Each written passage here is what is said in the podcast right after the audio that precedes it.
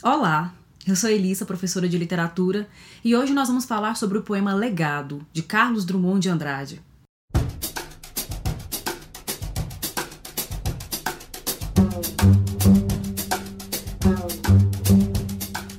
Eu já tinha feito um vídeo sobre Claro Enigma, a obra de Carlos Drummond de Andrade. É uma leitura obrigatória para quem vai fazer vestibular FUVEST, e naquele vídeo, que já ficou um tanto quanto longo, né? Ele excedeu um pouco mais aí de 50 minutos. Eu fiz até um comentário no sentido de ter um desejo de analisar todos, ou pelo menos quase todos, os poemas que integram esse livro. Mas para fazer isso seria necessário fazer uma série e cada poema seria uma espécie de episódio. Algumas pessoas acabaram me procurando, comentando, falando que seria interessante sim. E hoje o poema Legado, que está no livro Claro Enigma, abre, é o primeiro poema, é o primeiro vídeo dessa série que estou lançando hoje, Drummondiando, em que farei leituras do poeta Carlos Drummond de Andrade, não somente de Claro Enigma, mas das suas outras obras também, à medida que é, essas leituras forem exigindo as nossas reflexões, as nossas meditações, os nossos comentários. Drummondiando.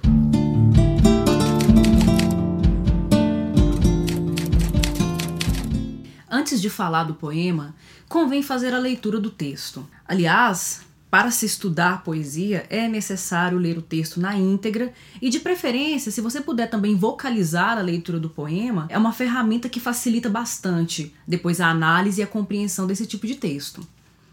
Que lembrança darei ao país que me deu tudo que lembro e sei, tudo quanto senti. Na noite do sem fim, breve o tempo esqueceu-me incerta medalha e ao meu nome se ri. E mereço esperar mais do que os outros? Eu? Tu não me enganas, mundo, e não te engano a ti. Esses monstros atuais não os cativa Orfeu, a vagar, taciturno, entre o talvez e o si.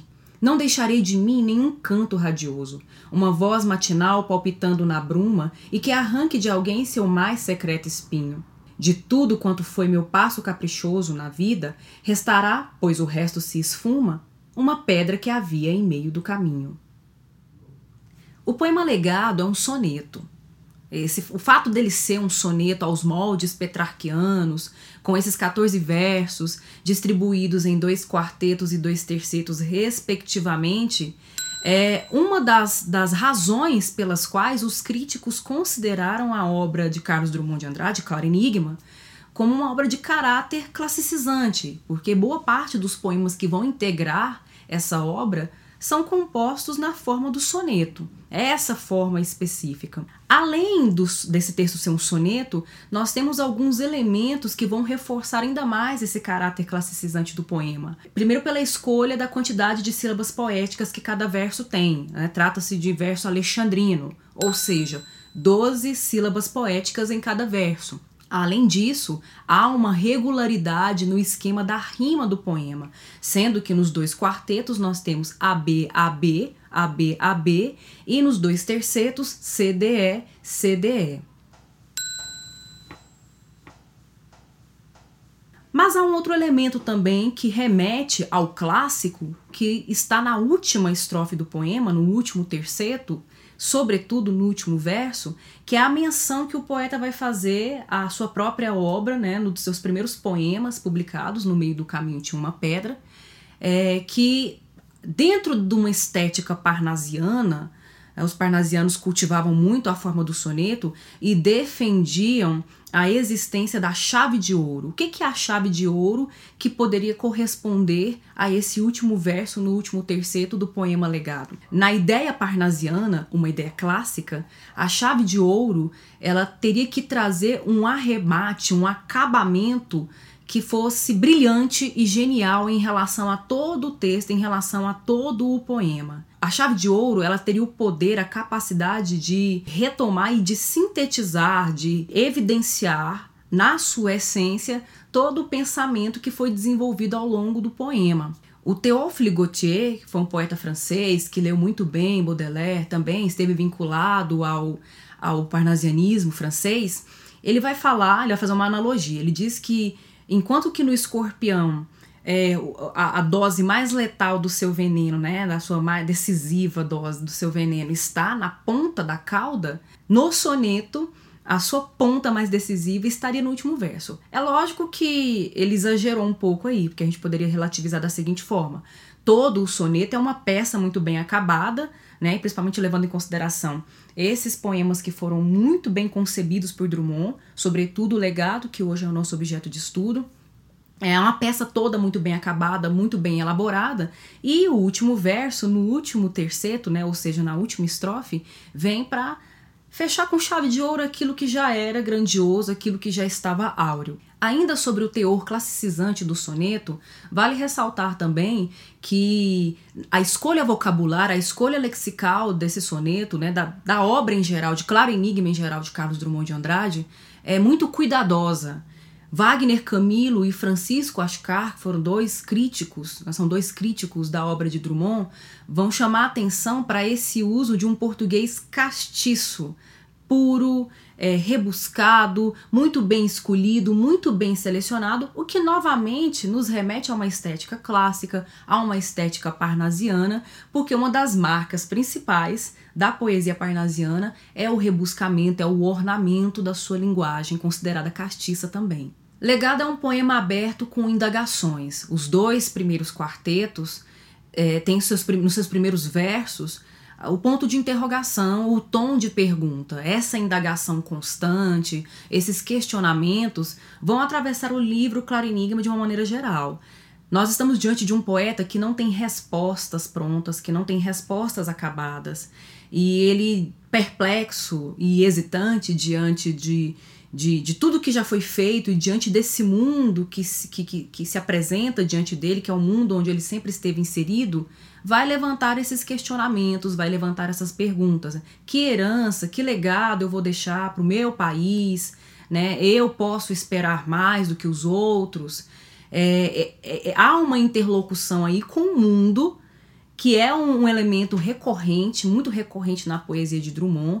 Inclusive, há um livro dele, né, O Sentimento do Mundo, que é considerado um dos livros mais, mais engajados socialmente falando, é, mais envolvidos com as questões sociais, com as discussões sociais. É, é, é, um livro que, que vai tentar traduzir mesmo esse sentimento do mundo, a relação de tensão, de, de contrastes e de tentativa né, de assimilar entre o indivíduo e o mundo será muito marcante aí nessa obra, em Sentimento do Mundo. Mas aqui em Claro Enigma, e sobretudo no poema Legado, que vai fazer um apanhado do que esse eu lírico já cheio de experiência, né, já cheio de sabedoria e de amadurecimento vive, é, vai ser um pouco desconfiado.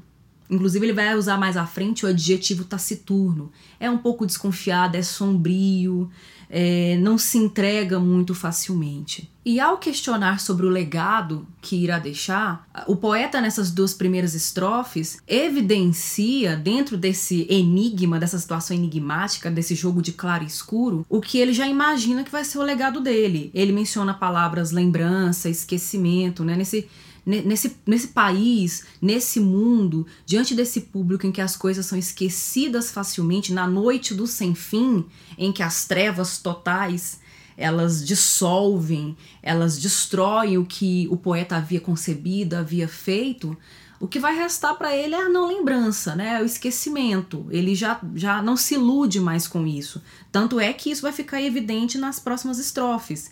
Ele, na, na, na terceira estrofe, né, que é, já é um terceto, ele assevera de uma maneira muito, muito decisiva o que é que ele não vai deixar. Ele não vai deixar esperança, ele não vai deixar uma luz no fim do túnel, ele não vai deixar metaforicamente a luz do amanhecer, que era aquilo que ele mais almejava e que de certo modo ele desejava, ele queria entregar, compartilhar, doar nos livros Sentimento do Mundo e A Rosa do Povo em que o poeta, inclusive, né, esse eu lírico, aparece em alguns poemas defendendo a ideia de que, dando as mãos a seus semelhantes nesse mundo, a vida pode ser um pouco melhor, é possível encontrar alguma esperança. Aqui em Legado, não. Em Legado, eu lírico não se engana, esse, esse poeta não se engana, não se ilude mais. Ele já sabe o que esperar e o que não esperar. Até a medalha dele é incerta. E o que se volta para ele ou é esquecimento ou é um riso de deboche, de escárnio e de zombaria. O que corresponde muito bem também ao período, né, à época em que Claro Enigma veio a lume e a crítica recebeu muito mal esse livro. Ainda na segunda estrofe, para reforçar esse estado complicado em que o poeta se encontra, ele vai se comparar ao Orfeu. Orfeu é uma figura da mitologia grega. Aqui nós temos mais um ponto que reforça o teor classicizante de Claro Enigma. É, Orfeu é considerado um dos mais importantes poetas da mitologia grega. Era poeta, cantor e músico. Tocava lira, tocava cítara, era, era tinha a, a, a, habilidade, Orfeu tinha a aptidão para amansar, para adocicar tudo por onde ele passava por meio do seu, da sua música, por meio do seu canto. É, chegou a descer ao mundo dos mortos, chegou a conseguir dialogar com Hades e Perséfone pela mediação do seu canto, pela mediação da sua poesia, que tinha o poder de amansar feras, monstros, criaturas violentas e agressivas. Mas, em legado, Orfeu já não consegue fazer isso mais. Orfeu não cativa essas criaturas. Os monstros do mundo atual, os monstros do mundo presente, simplesmente ignoram essa habilidade órfica que o poeta teria, né, poderia ter de, de tocar as emoções, de tocar é, é, esses sentimentos a ponto de abrandar, de amansar, de é, adocicar. E esse Orfeu está a vagar. Ele taciturno, sombrio, desconfiado, está a vagar entre o talvez e o se. Esse vagar, quem vaga, é, não tem rumo, não sabe para onde vai, não sabe que percurso seguir, não sabe que trajetória percorrer, então ele meio que está perdido e está diante de um impasse entre o talvez e o se. É importante ressaltar também, levando em consideração a questão da linguagem do poema, nos originais, nos registros originais, esse si é o pronome oblíquo SI, si. Mas nessa edição em que li o poema, o si está registrado como SE, que é aquela partícula é, da língua portuguesa que estabelece uma condição, né, uma condicional. E é muito interessante porque se fizermos uma leitura, seja o si com i ou si com e, nós percebemos ainda que o poeta, que é essa figura órfica, esse cantor, esse artista, está diante de um impasse. Esse impasse que também, assim como os questionamentos que eu mencionei lá nas primeiras estrofes, é, permeiam todo o livro Claro Enigma, o impasse também vai permear. Aliás, um dos últimos poemas do livro, que é A Máquina do Mundo, mostra um sujeito lírico também é, hesitante, paralisado diante de um impasse. Que impasse é esse? Eu vou, eu paro, eu falo sim ou eu falo não para a máquina do mundo. E, finalmente, nós temos a última estrofe. Nessa última estrofe, o poeta vai falar do seu do seu antigo andar, né? Ele não tem mais aquele modo caprichoso de andar. O que, que é o capricho? O que, que é ser caprichoso? É saber o que quer e insistir no que quer. E o, o poeta, o eu lírico drummondiano, de Sentimento do Mundo e de Rosa do Povo, sabia o que enxergava, sabia o que almejava, sabia o que idealizar. Mas o eu lírico, o poeta de Claro Enigma, não sabe mais disso. A quarta estrofe vem para reforçar esse poeta sem ilusão, esse poeta sem engano, que já não tem mais as certezas que tinha é, em tempos anteriores, na década anterior, e que fica realmente hesitante é, entre o sim, sim e o não, entre aceitar ou não aceitar, é, conhecer a máquina do mundo, é, entre o talvez e o si de Orfeu, e entre Lobicão, que é a sessão, o Claro Enigma é dividida em sessões, é a sessão em que o poema legado se encontra. É, mediante essa leitura que fazemos do poema, o que, que resta de Drummond? O que, qual é o legado que o poeta reconhece que vai deixar aí? No último verso. No meio do caminho tinha uma pedra. No meio do caminho havia uma pedra. O seu poema mais famoso, o poema mais polêmico, porque muitas pessoas também não compreenderam muito bem na época. E dentre as várias possibilidades de leitura desse poema, nós temos a seguinte: de que há um poeta diante de um obstáculo e ele não sabe o que fazer diante desse obstáculo. Ele desvia, ele recua, ele para diante do seu obstáculo? Não sabemos. O fato é que, aqui em Legado de Claro Enigma, o cansaço do poeta parece estar muito maior do que seu obstáculo, e ele permanece parado. É o único legado que ele deixa. A herança que ele deixa é ficar parado e perplexo diante dessa pedra, desse obstáculo no meio do seu caminho. Bem, essa foi a estreia da série Drummondiando e o segundo poema de Clara Enigma lido no canal. O primeiro foi A Máquina do Mundo.